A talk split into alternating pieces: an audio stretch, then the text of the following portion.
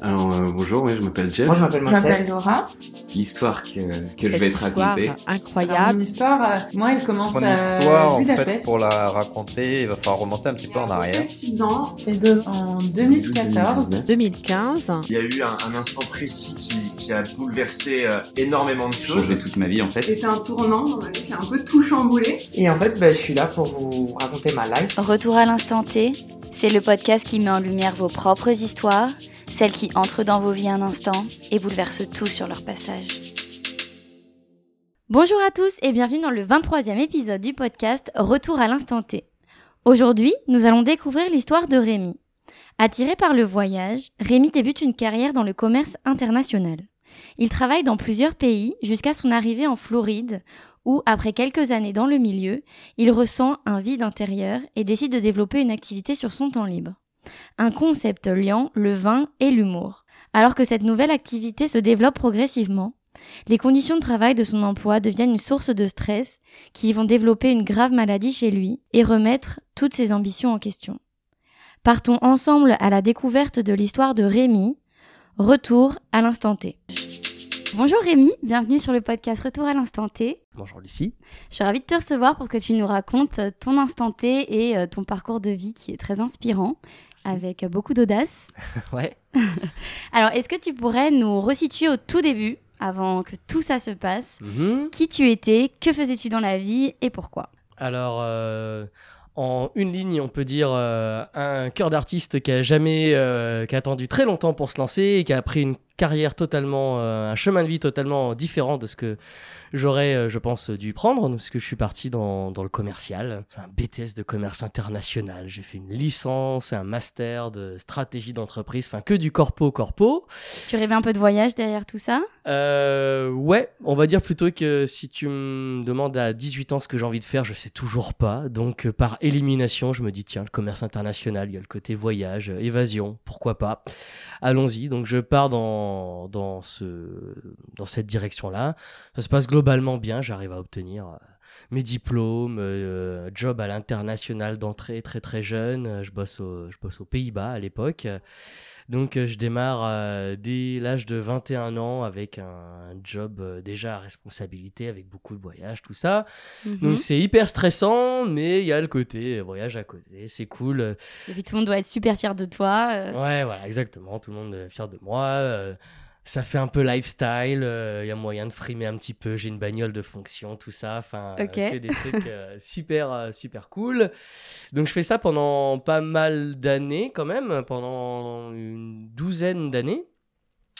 Euh, sauf qu'avec euh, le temps, les années passent et puis euh, une sorte de vide intérieur euh, qui se qui se met en place euh, progressivement parce que même si c'est cool, j'ai l'impression au bout d'un moment que je fais le tour de la question et que même si ça fonctionne toujours, ça me voilà, ça me ça me laisse vide. Je suis pas fulfilled comme on dit.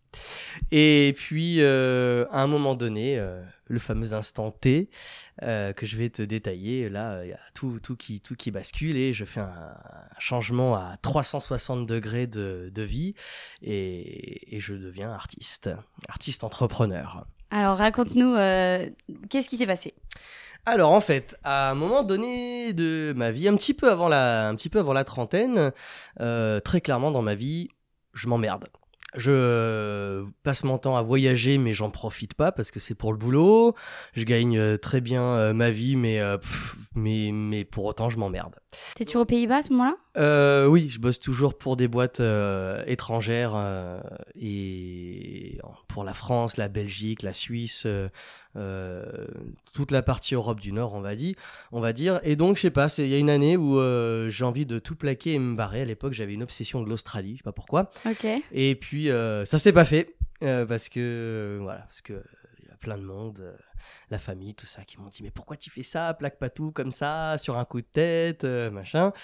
Donc euh, je me dis dans ma tête bon si je trouve allez encore si je trouve un job qui me plaît dans lequel je peux voyager mais dans un dans un autre secteur que l'Europe parce que je voulais aller voir je voulais voir autre chose j'ai dit allez je donne une chance et donc je postule pour un job ils me prennent alors c'était pour m'occuper à nouveau de, de l'Europe mais je sentais qu'il y avait des opportunités pour partir expat bien plus loin euh, que ça donc je dis allez on y donne une chance j'y vais je pars euh, à Nantes euh, au siège. Jusqu'à maintenant, donc j'avais quand même passé 8 ans à faire que du télétravail. C'est-à-dire ce qui se passe là maintenant, moi je l'ai expérimenté depuis déjà une quinzaine d'années euh, en bossant en remote. Donc en fait, moi je sais l'inverse, je ne sais pas bosser dans un bureau avec euh, des gens euh, autour de moi. Je, ça, ça, m'angoisse, tu vois, ça, m'angoisse très fort. Et donc je vais dans cette nouvelle boîte au siège à Nantes. Je fais un an et demi de bureau et ça m'angoisse de ouf. D'ailleurs, je fais un burn-out parce que je sais pas, c'est vraiment pas mon élément. Mais j'arrive à choper un job dans la boîte pour aller développer l'Amérique latine et être basé aux USA pour ça. Donc là, me dis, ah, ça a l'air quand même vachement cool sur le papier. L'Amérique latine euh, m'attirait énormément, donc euh, je prends le job, euh, je pars en expat en Floride. Et euh, donc euh, voilà, euh, avec un contrat d'expat, tout le tralala pour développer le business en Amérique latine.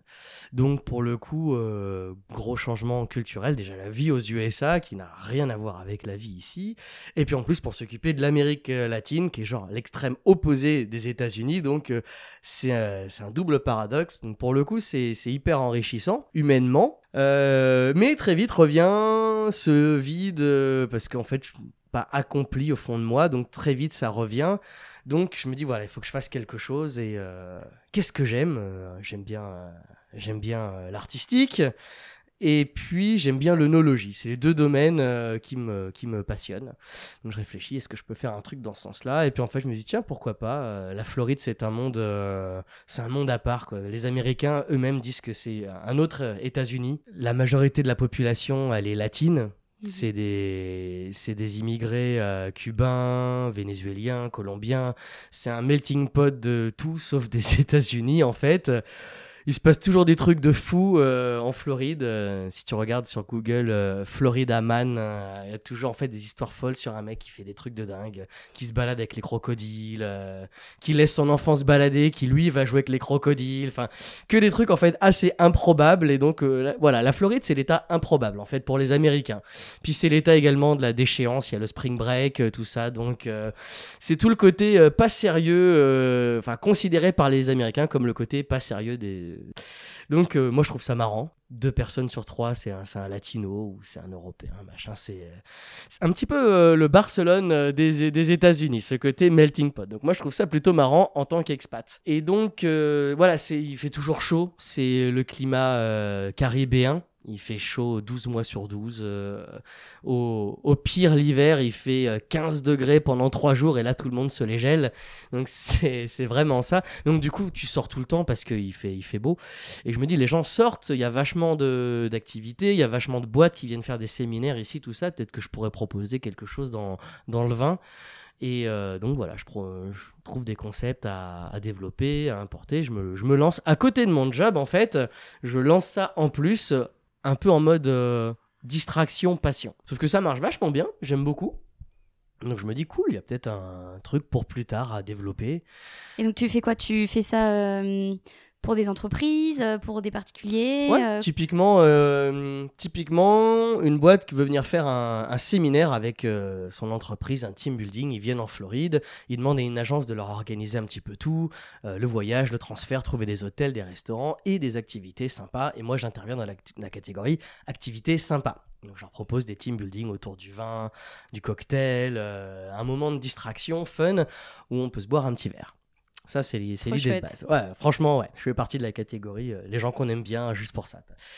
Donc, en plus, euh, le français euh, en Floride qui fait des activités autour du vin. Enfin, on est dans le cliché à 1000%, mais les Américains aiment le cliché à 1000%. Est-ce que tu portais un béret et tu leur faisais manger du pain et du fromage avec mais pas très loin et franchement j'aurais pu ça passer encore limite plus crème quoi donc ouais ouais quasiment ça quoi donc c'est cool ça fonctionne puis moi c'est mon petit mon petit espace créatif qui se développe donc je m'é- bien.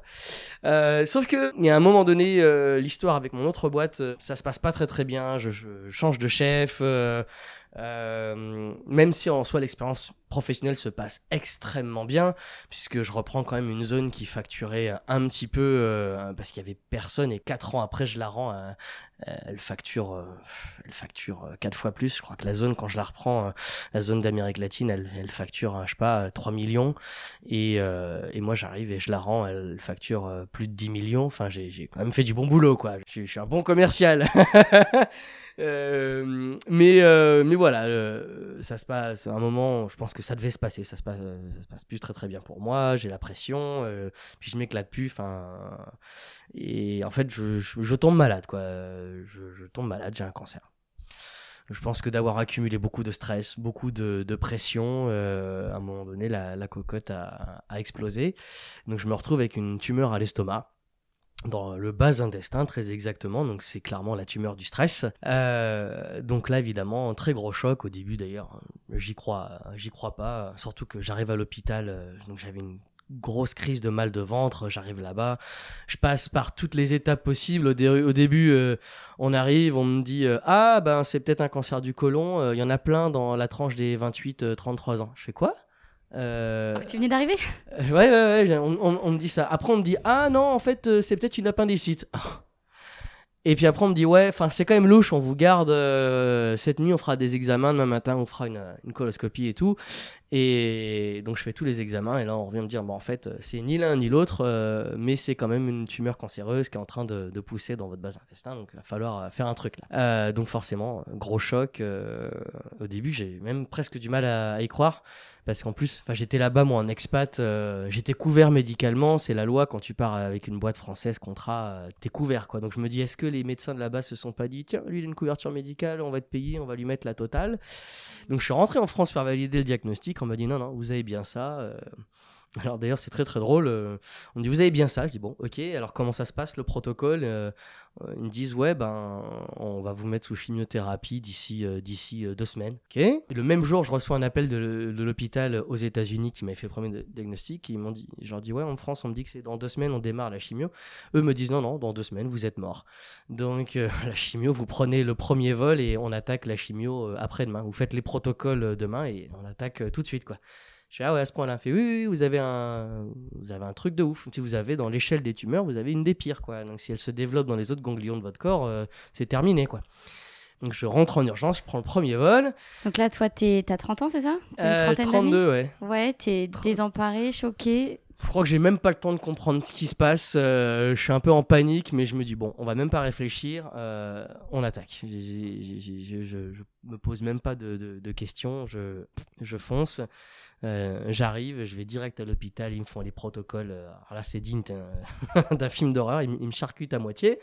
Tac, tac, tac, euh, cathéter et tout le tralala. Et c'est parti pour euh, trois mois de séjour en enfer. Il n'y a pas d'autre mot. Alors, ce qui est cool, c'est qu'à la base, il m'avait dit 6 mois de chimio, et en fait, ça a été réduit à 3. Alors, j'ai appris que les Américains, en fait, c'est parce que s'ils te donnent un diagnostic et qu'en fait, c'est pire, euh, dans ce cas-là, c'est dangereux pour eux parce que tu peux les attaquer en justice et leur réclamer des millions.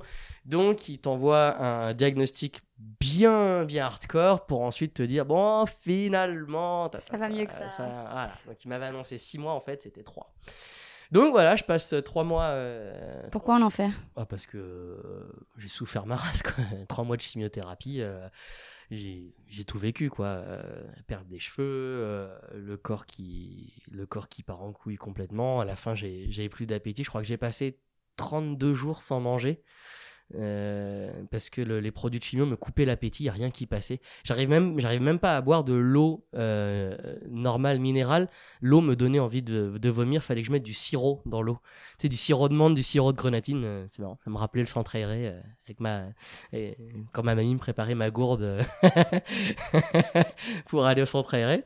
Donc donc voilà, trois mois après, a priori, je suis safe. La tumeur est, est dégommée. Et moi, je pèse 38 ou 37 kilos euh, tout mouillé, je suis squelettique. Donc là, euh, euh, donc voilà. Et le pire, c'est que ça, ça n'est que le début de ce fameux instant T. Parce que c'est pas tout. Moi, je vais essayer de rester aux États-Unis pour du coup essayer de développer la boîte que j'avais lancée en me disant tiens, est-ce que ça peut être un job full time Donc, je paye un avocat d'immigration. Sauf que c'était l'époque Trump et c'était l'époque où il voulait aucun étranger, enfin sauf euh, les ultra riches, ce qui n'était pas mon cas. Donc euh, moi je pense que je vais avoir euh, mon visa, que ça va être une formalité, parce que j'ai quand même payé tous les frais, tout ça, j'ai quand même investi les quelques sous que j'avais gagnés dans cette, cette boîte-là pour suivre un peu les procédures. J'arrive à l'ambassade américaine à Paris et on, me dit non, vous n'avez pas, pas le droit à votre visa. Et en plus, ils te disent pas pourquoi. Ils te disent jamais pourquoi. Alors après, j'ai compris que pour eux, la boîte était trop récente et qu'ils pensaient pas que je pouvais en vivre, machin, tout ça. Sauf que moi, j'avais pas du tout calculé ça. Donc, euh, j'étais revenu en pensant que c'était une formalité. J'avais laissé toutes mes affaires aux États-Unis. J'étais revenu littéralement en pensant que ça allait être un voyage de trois jours, un aller-retour. Donc j'avais pris une valisette avec trois caleçons, trois paires de chaussettes. Et on me dit euh, non, non. Et en plus, votre visa est caduqué maintenant, donc vous n'avez pas le droit de retourner euh, aux États-Unis. Donc mon, contrat d'expat s'était terminé. Donc pour ça, à cause de ça, mon visa était caduque. Et on me dit euh, non, non, vous n'avez pas votre visa d'entrepreneur et vous ne pouvez pas retourner aux États-Unis non plus. Donc là, je commence à bugger. Je fais donc, ok, j'ai plus aucune affaire perso. Je peux pas retourner dans le pays dans lequel j'ai monté ma boîte. Euh, j'ai plus beaucoup de thunes parce que je les ai mises dans cette boîte-là, justement. Euh, je pèse 35 kilos tout mouillé. Qu'est-ce qui m'est arrivé d'autre en même temps? Il m'est arrivé que des merdes. Mes parents étaient en plein divorce. Ma mère s'était barrée euh, de la maison. Donc j'ai mon père qui était à la maison en train de, de déprimer. Et moi, j'étais mis de tout ça. Quoi d'autre? Ah ouais, j'étais proprio d'un appart aussi. Et la nana à qui je l'avais loué, d'un coup, elle s'est arrêtée de payer comme ça, sans raison. Donc, euh, j'ai dû faire une procédure d'expulsion contre une occupante. Donc, je devais en plus payer le prêt de mon appart. Euh, enfin, voilà. Ça, ça c'est, je te parle de. Pendant trois mois, il s'est passé tout ça. C'est-à-dire que c'était le, reset absolu en fait quoi. T'as des gens, euh, je me suis séparé avec ma copine, je suis au fond du trou, euh, machin. Euh, moi j'aurais limite préféré que ce soit ça. c'était bien pire que ça. Donc voilà, j'avais strictement plus rien. J'avais trois caleçons, trois paires de chaussettes. je suis rentré dans ma maison avec, dans, cette ambiance déprime en me disant bon qu'est-ce qu'est-ce qui se passe là? Qu'est-ce que l'univers veut me faire comprendre là? Parce que c'est beaucoup là tout ça quand même. Donc bah, je me fais ma petite réflexion. C'est peut-être euh, le moment, en effet, d'entamer un grand euh, changement. Changement complet, de toute façon, il n'y a pas trop le choix. Donc, on va commencer par euh, se remettre en joie, tout simplement, essayer de sortir de cette espèce de paradigme triste et déprimant. Qu'est-ce qui pourrait être cool Bah, déjà, aller dans un coin, cool. J'avais pas trop envie de rester en France. Je sais pas t'expliquer pourquoi, mais je sais pas. J'ai vécu 4 ans à côté des palmiers et de la mer. Je me suis dit, j'aimerais retrouver cette énergie mer, palmier. Boum, boum, boum. Mon me dit regarde l'Espagne, tac, tac, tac. Euh, tiens, Barcelone, Barcelone, ça a l'air chouette. Je connais pas, je connais personne.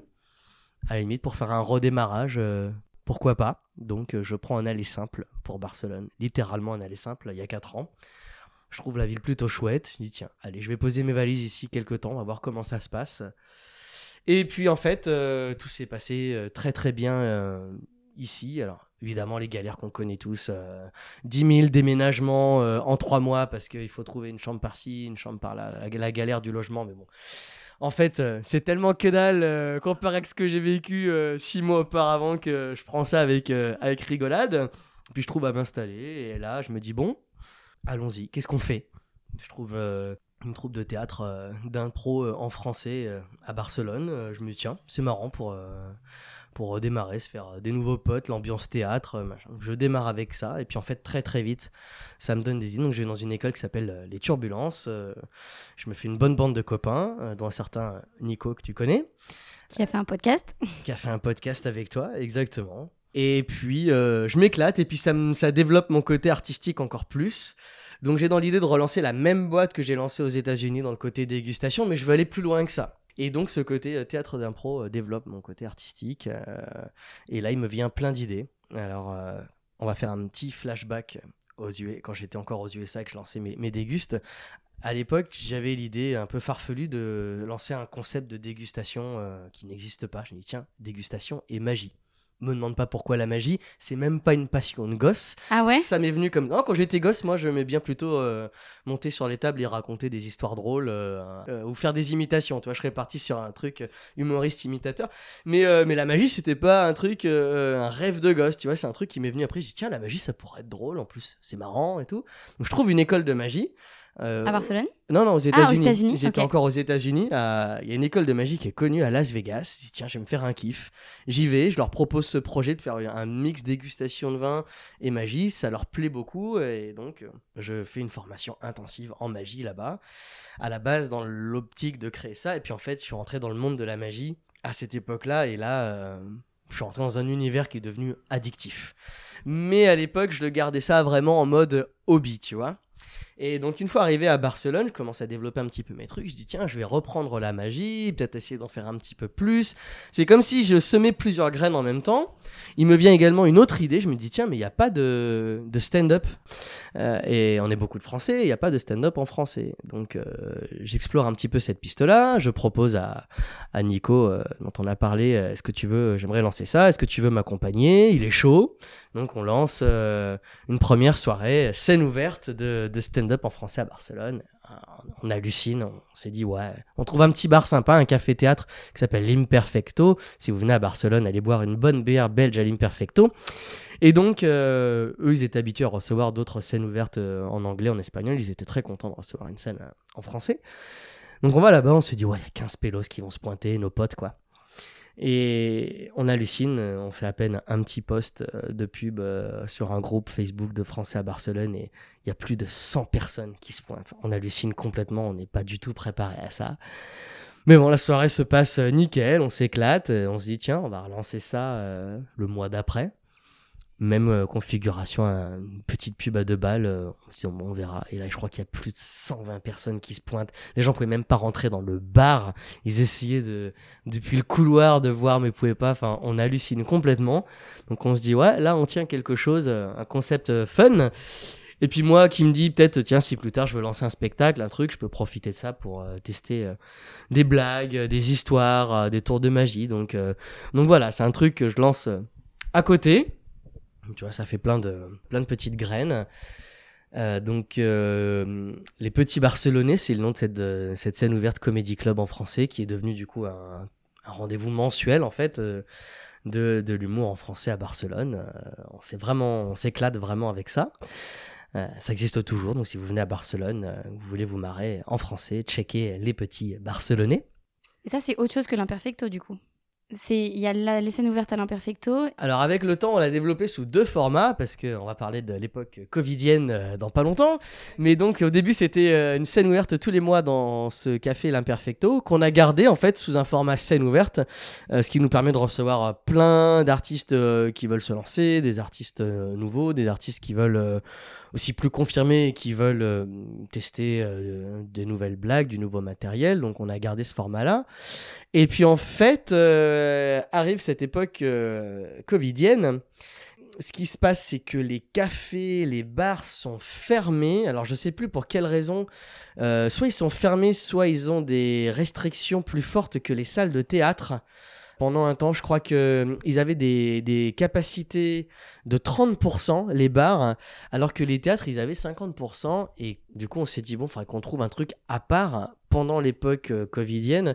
Et on- je cherche un théâtre, j'en trouve un qui s'appelle euh, à l'époque l'Almeria, maintenant le Golems. Et du coup, il y avait plus de capacité dans ce lieu-là, donc 50% de capacité sur 100 personnes, on pouvait mettre 50 personnes. C'est trop cool. Euh, du coup, on a fait ça. Et l'idée, c'était d'avoir les deux formats, le côté théâtre pour avoir un espace plus avancé, pour les artistes plus avancés, et de garder euh, la scène ouverte pour les artistes plus nouveaux, réguliers, fréquents, etc. Donc on a, euh, on a, on est basculé du coup sur un spectacle tous les deux semaines en fait en moyenne, mais ça a continué de décoller de ouf parce qu'en plus avec le Covid, euh, en France tout était fermé, les artistes français pouvaient pas jouer. Et chez nous, on pouvait jouer. Donc, ils ont tous rappliqué ici à Barcelone. Tiens, on a vu qu'on pouvait jouer chez vous. Est-ce qu'on pourrait passer chez vous ta, ta, ta. Donc, euh, c'est marrant. Puis, vu qu'ici, il y avait juste que ça à faire. Euh, c'est l'é- l'époque où tu pouvais même limite pas aller au resto parce qu'il y avait trop de restrictions. Tu pouvais genre 4 au resto. Euh, tu pouvais pas aller en boîte. Les bars, il y avait un couvre-feu à 23h. Enfin, la vie sociale était tellement limitée. euh, on se sentait un petit peu tous, euh, voilà. Alors que chez nous, on pouvait se marrer, assister à un spectacle, on pouvait même boire de la bière, chose qui était interdite dans d'autres lieux. Donc, du coup, ça a pris une envolée sans, sans trop forcer, en fait. Donc, ça, cette époque-là, elle était, elle était très, très, très euh, marrante. En parallèle de ça, on va faire un léger flashback euh, juste avant le, euh, bah, juste au moment du Covid, juste avant le Covid. Donc, on est tous confinés chez nous. Et moi, qu'est-ce que je me dis Qu'est-ce que je peux faire? J'ai voulu lancer des trucs, mais là, le Covid nous a, on est tous à l'arrêt, quoi. On peut faire que des trucs en ligne. Plus d'événements d'entreprise, plus de séminaires, euh, rien du tout. Donc, euh, comment tu survis quand tu es un auto, euh, entre- auto-entrepreneur en Espagne, que tu as mis un petit peu tous tes œufs dans le panier événementiel, spectacle? Donc, ben, tu as fait fonctionner un peu les ménages. Qu'est-ce que je peux faire? Donc, j'ai commencé à lancer des, des trucs en ligne, des dégustations de vin en ligne. Ça a marché. Attends, comment ça en ligne? Ouais. Alors, tu as des sociétés qui se sont dit tiens, euh, pour envoyer du vin chez les gens, on va les conditionner dans des tubes. Donc, tu vois, un, tu- un tube égale un verre de vin. Ok. C'est un peu les fioles de physique chimie, quoi? Ouais, des fioles, exactement. Des, des- des- des fioles, exactement. Et une fiole à la consonance d'un verre. Donc, il y a des boîtes qui se sont spécialisées là-dedans. Ils ont mis des vins euh, dans des, dans des fioles. Et donc, dans un petit coffret, euh, 3, 5, 6 fioles. Et donc, tu peux en, euh, recevoir ça chez toi et recevoir, euh, du coup, 6 vins différents à déguster. Donc, moi, je faisais envoyer euh, ça chez les gens. Euh, les boîtes qui voulaient faire. euh, marquer le coup, on va dire, réunir un peu leurs collaborateurs, et ben on leur faisait envoyer des coffrets avec des fioles de vin chez eux, et puis ben, on animait la dégustation de vin sur Zoom. Tout le monde était dans son salon avec euh, sa petite fiole. Entre guillemets, ça a sauvé les meubles. Euh, moi, sur la partie entrepreneuriale, mais je pense pour beaucoup de gens qui étaient juste qui étaient bloqués chez eux et qui faisaient du télétravail et que, même après ils pouvaient pas sortir parce qu'on était euh, bloqués. Je pense que c'était quand même un espace de distraction vachement sympa. D'un coup, on boit un verre avec les copains. Nous, on faisait bien des apéros, des apéros en visio. C'était un peu ce concept-là, à part que c'était entre collègues. Donc ça, ça a fonctionné. Mais en parallèle, je me suis dit, tiens, mais les copains, ils sont tous, les copains qui ont des enfants, ils sont tous bloqués que les enfants, les pauvres. euh, Est-ce que ce serait pas une bonne idée de les divertir un petit peu avec, je sais pas, des, des ateliers de magie, par exemple? J'ai lancé ça. Et alors ça, ça a marché, mais alors du feu de Dieu. Les parents, ils, m'ont dit, mais alléluia, quoi. Là, pendant une heure, t'as occupé mes gosses. En plus, ils sont revenus, ils étaient trop contents parce que euh, entre une heure euh, à jouer à la console, machin, à la fin, ils sont toujours aussi blasés. Et là, ils sortent du truc, ils sont trop contents, ils sont amusés, ils veulent nous refaire les tours de magie, machin. Donc ça, en fait, ça a pris une envolée. Donc moi, qu'est-ce que j'ai fait au début du confinement? J'avais que ça à foutre, j'étais chez moi, je faisais de la magie genre 8 heures par jour, littéralement. Je me levais, je faisais des tours, je répétais, je répétais. Je, je me suis mis en mode intensif chez moi, discipliné et tout. Et j'ai commencé à lancer ça. Et en fait, ça a pris une envolée de dingue. Et ça m'a fait dire, non, mais en fait, euh, le, le, c'est un créneau que je, dois, que je dois lancer à fond, quoi. La magie. La magie, euh, à côté, il y a l'humour qu'on la, qu'on lâche pas, les comédie clubs, et puis, euh, et puis les, les événements en vain. Mais je sens qu'il y a une telle ferveur pour ça, je me dis, faut vraiment que j'approfondisse ça à donf. Donc je le fais. Et puis en sortant du confinement, on a commencé à relancer les spectacles. Et puis là, je me dis, non, mais en fait, il faut que je. Il faut carrément que je, je fusionne un petit peu tout ça. Et qu'en fait, mon histoire qui est, je trouve, pas très commune. On peut le dire. euh, C'est pour ça que tu es là à ce micro. c'est pour ça que je suis là. Je me suis dit, en fait, peut-être qu'il faut que je la raconte, cette histoire, parce que, je sais pas, euh, outre le côté que ça peut divertir, la magie, les blagues, tout ça, mais je me dis, ce qui m'est arrivé, ça a peut-être résonné dans l'histoire d'autres personnes qui auront vécu peut-être un événement similaire sur euh, tout ce que je raconte, ne serait-ce que le côté reconversion professionnelle, j'ose, j'ose pas. Euh, il est arrivé une merde de santé euh, à euh, mon conjoint ou à moi-même parce que je me sens plus bien dans mon boulot. Enfin, tous, tous ces éléments qui peuvent résonner dans la vie de quelqu'un. Et comme moi, je suis moi-même un gosse, je veux dire, tu m'assois devant et quelqu'un me raconte tout ça, ça va pas m'enthousiasmer plus que ça. Par contre, si quelqu'un me montre avec euh, des images ce qui lui est arrivé, ça, ça va me, captiver. Donc je me suis dit, en fait, je vais faire un spectacle de magie et d'humour qui va pour autant raconter l'histoire dure que j'ai vécue. Parce que je me dis que en utilisant l'humour et la magie, déjà, ça va ouvrir les canaux des gens différemment, ils vont être plus réceptifs. Et puis, ils vont pas se retrouver devant quelqu'un qui leur raconte une histoire. Ils vont se retrouver devant quelqu'un qui leur explique le résultat, qui leur démontre le résultat en leur montrant ce qu'il a accompli lui. Qu'est-ce que j'ai accompli? J'ai accompli une reconversion professionnelle artistico-entrepreneuriale. Et c'est ça en fait le- et c'est ça qui va impacter les gens. C'est pas genre un TED Talk, un speaker, machin, qui leur dit euh, faites pas ci, faites pas ça, faites ci, faites ça. Même moi, moi ça me saoulerait le premier, tu vois. Donc, euh, donc non, je vais pas faire ça. Je vais, le mettre en scène, en spectacle. Donc, c'est ce que j'ai fait. Et euh, peu à peu, je l'ai monté ici à Barcelone. euh, et j'ai utilisé le, le Comedy Club, les petits Barcelonais, pour tester plein de trucs. Ça, ça fonctionne, ça, ça fonctionne pas. Et même avec les petits, qu'est-ce qui fonctionne avec eux, qu'est-ce qui fonctionne pas.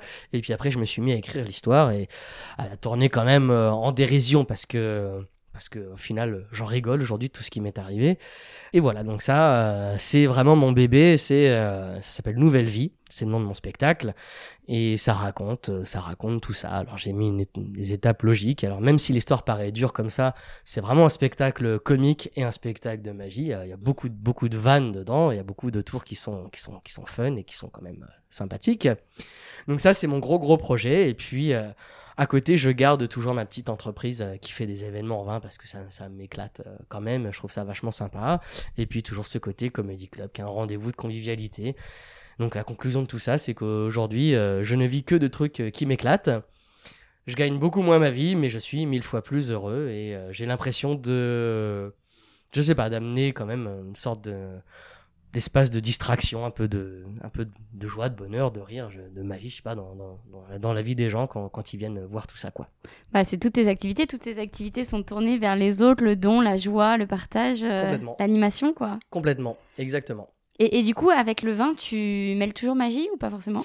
Euh, ouais, quand on me le demande. Donc moi, je bosse principalement pour des agences euh, événementielles qui, elles, euh, reçoivent des, entreprises qui leur disent voilà, on vient à Barcelone tel jour, qu'est-ce qu'on pourrait faire? Et donc ils disent bah voilà, on a telle activité, telle activité. Puis tiens, il y a ce mec-là qui, qui fait, qui fait des dégustations de vin, il fait de la magie, il peut mixer les deux aussi si vous voulez. Est-ce que ça vous intéresse? Ça fonctionne un petit peu comme ça. Donc j'interviens principalement dans dans les soirées privées, dans les séminaires. euh, des inaugurations, des team building euh, ici. Alors au début à Barcelone et puis en fait euh, beaucoup en Catalogne. Maintenant on me demande euh, d'aller des fois à Ibiza, à Majorque euh, suivre des groupes, à Madrid. Quand je t'ai appelé pour euh, qu'on puisse euh, organiser l'interview, euh, t'étais à Madrid pour ça? Ouais. Exactement, je faisais une presta à Madrid et Madrid c'est mon c'est le nouveau secteur que je développe. Donc je développe aussi un comédie club là-bas comme les petits barcelonais mais pour Madrid, ça s'appelle euh, le cabaret français. Ok, c'est pas les petits madrilènes Mm, non, le nom il me, il me bottait pas. Je voulais un- et comme euh, avec le temps j'ai voulu évoluer sur plus que le, scè- le, le stand-up, euh, je me suis dit pourquoi pas mettre pas que des stand-uppers sur scène, mais des chanteurs, des musiciens, Mm. euh, des humoristes qui font du sketch, euh, des clowns. Donc je me suis dit ça fait plus un, un aspect cabaret et donc je l'ai appelé le cabaret français. Donc voilà, ça c'est à Madrid, c'est le, le nouveau, le petit dernier. Oui, toutes tes activités sont en français ou pas forcément? Pas nécessairement, donc le spectacle Nouvelle Vie, je l'ai lancé également en espagnol. Oui, t'es bilingue depuis le temps. Ouais, exactement. Donc euh, autant en prestat d'entreprise, euh, magie ou dégustation, je peux le faire je le fais en français, en espagnol, en anglais. Les spectacles en français, en espagnol. Donc euh, il y a un plus un côté multilingue. Donc, alors que tu avais choisi un peu un métier par défaut au départ qui te fasse voyager parce que c'était plutôt facile le chemin à suivre, aujourd'hui tu fais un truc qui en plus t'anime, te rend vivant et dans lequel tu peux donner aux gens et qui te fait voyager tout autant. Exactement, puisque maintenant que les restrictions sont levées, en tout cas pour le moment, euh, du coup, les... oui, je me rends compte que je voyage beaucoup en faisant tout ça.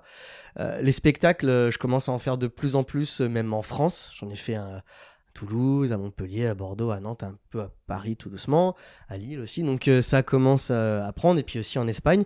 Donc oui, en plus, euh, le côté voyage qui me tenait tant à cœur revient en faisant ce coup-là 100% ce que j'aime. Tout à fait. Trop chouette. Ouais. Bah écoute, merci beaucoup pour euh, ce partage, euh, ton histoire, ton parcours. J'espère que les gens euh, qui écouteront ce podcast se rendront compte qu'on peut faire vraiment ce qu'on veut et euh, avoir une vie qui nous inspire et, et kiffer, enfin tout simplement, que ça puisse marcher quoi. Bah complètement, bah en fait, il n'y a pas de miracle. Déjà, faut... Faut, faut croire, euh, enfin, faut déjà être passionné, enfin, faut avoir envie de quelque chose. Après, passionné, ça veut pas nécessairement dire un truc artistique. On peut être passionné par un, un concept euh, quel quel qu'il est. Et puis après, il n'y a pas de miracle. C'est oser, euh, pas avoir peur de se planter, puisque j'en parle pas beaucoup, je me suis quand même pris un paquet de gamelles euh, au, au- Ouais. au passage. Vas-y, c'est quoi ta, ta plus grosse gamelle? Bah, ça peut être euh, des bides sur scène, ça peut être foirer des tours de magie, ça peut être faire des prestats et ça se passe pas bien pour, je sais pas, X raisons, euh, ça ma- ça ma- ça matche pas. Enfin, il y a plein de trucs euh, comme ça qui se sont passés, euh, qui se sont passés. Des énormes galères parce que t'es entre, je suis quand même entrepreneur, je suis artiste, mais je suis aussi entrepreneur. Il y a des moments, ben, tu te lances, mais t'es pas encore très connu, donc l'activité, elle est pas au rendez-vous, faut le temps que ça se fasse, donc euh, tu flippes un peu ta race. Est-ce que tu vas faire la fin du mois? Enfin, ça, clairement, ça fait partie de cette vie-là, mais euh, ça forge aussi. Et puis, au bout d'un moment, euh, si tu si tu lâches pas, ben toutes les graines euh, que tu as semées, si tu continues de les arroser, que, que tu que tu tiens le coup, ben au bout d'un moment, ça ça ça pousse. Et puis après, ben tu récoltes. Et là, tu t'éclates. Et tu t'es souvent demandé si, euh, du coup, à cause de ces bides ou de ces problèmes voilà, d'argent, de, de fait que ça marche pas forcément tout de suite, si, est-ce que tu as remis en question le fait de faire ça? Paquet de fois. Un paquet de fois, euh, j'ai remis en question euh, est-ce que je suis, est-ce que j'ai pris la bonne décision? Est-ce que euh, je me suis pas un peu enflammé Euh, Ouais, ouais, non, mais ça, un paquet de fois. Puis encore plus euh, Covid et après Covid où euh, la machine a été quand même particulièrement compliquée à relancer. Mais je sais pas, à chaque fois, il y a un petit signal euh, ou ta petite voix intérieure qui te dit non, non, mais persévère, tu vas voir, ça, ça va le faire, euh, lâche pas l'affaire. Je pense qu'à chaque fois, ce genre d'épreuve euh, de remise en question, c'est jamais qu'un test supplémentaire sur ta détermination. Je le vois comme ça. En ce qui me concerne moi. Après, je dis pas que c'est un truc qui s'applique à tout le monde. On est tous différents et euh, je suis pas en train de dire ce qui s'applique à moi s'applique à tous, mais je pense que d'une manière générale, quand on est euh, globalement suffisamment déterminé, euh, mon prof de, parce que j'avais repris quelques cours de magie à Barcelone, donc j'ai un nouveau prof et il me disait. Euh, la magie, c'est avant tout de la détermination. Si tu es, si déterminé, tu trouveras le temps. Si tu trouves le temps, tu trouveras l'argent. Et il m'a dit, c'est dans ce sens-là et pas l'inverse. C'est avant tout, si tu es déterminé, tu as la flamme, tu vas trouver le temps, tu vas, tu vas faire le nécessaire. Et si tu trouves le temps, naturellement, tu trouveras l'argent pour. Et en tout cas, pour ma part, ça s'est totalement vérifié. Et ça s'est totalement passé comme ça. Ok, c'était Ouais. fluide. Enfin bon, fluide avec euh, ces, ces obstacles, mais euh, à Ouais. chaque fois, tu as rebondi, quoi. Ouais, et puis bah, de temps en temps, euh, ouais, quand t'es vraiment en galère, bon, bah, s'il faut aller faire un job par-ci, par-là, temporairement, le temps que. Voilà, tu, le- tu le fais, euh, au bout d'un moment, faut mettre aussi. euh, Oui, puis même pendant le Covid, finalement, tu pouvais plus faire tout ce que tu faisais, mais tu as trouvé un autre moyen de le faire, ou en tout cas de mettre en place de nouvelles choses, en te posant les bonnes questions, quoi. En disant qu'est-ce qui va marcher, tout en se faisant quelque chose qui a du sens et qui est en accord avec ce que je faisais déjà. C'est exactement ça. L'idée, c'est euh, est-ce que je peux pas faire d'autres activités ou le faire différemment, mais que ça reste quand même en lien et connecté à ce que je fais? Ce qui fait que c'est pas ce que je cherche comme finalité, mais ça me déconnecte pas pour autant de, euh, de mon chemin et de mon focus. Et puis, euh, quand le temps sera venu, je le reconnecterai complètement à ce que je veux. Mais ça me fait pas. C'est pas genre j'ai fait un truc qui, euh, qui a rien à voir. juste pour être euh, alimentaire. Tu j'ai fait un petit peu de doublage de voix pendant un temps aussi, euh, par exemple. Clairement, pour moi, c'était alimentaire, mais pour autant, c'est resté connecté au métier de, de comédien, donc de scène, et donc ça avait du sens quand même. Et puis je me suis trouvé. euh, T'as fait dans des- pour les films? Ouais. T'as pas un petit film là à nous dire, à nous dire le personnage qu'on t'écoute? Euh, alors, j'en ai pas fait suffisamment pour avoir un, pro- un personnage euh, à proprement parler euh, associé, mais c'est plutôt des rôles secondaires dans des films. Et j'ai aucun nom en tête. Si, il y, a- y la série, j'ai oublié son, son nom, la série de Oprah Winfrey. Elle a produit une série apparemment qui fonctionne très très bien.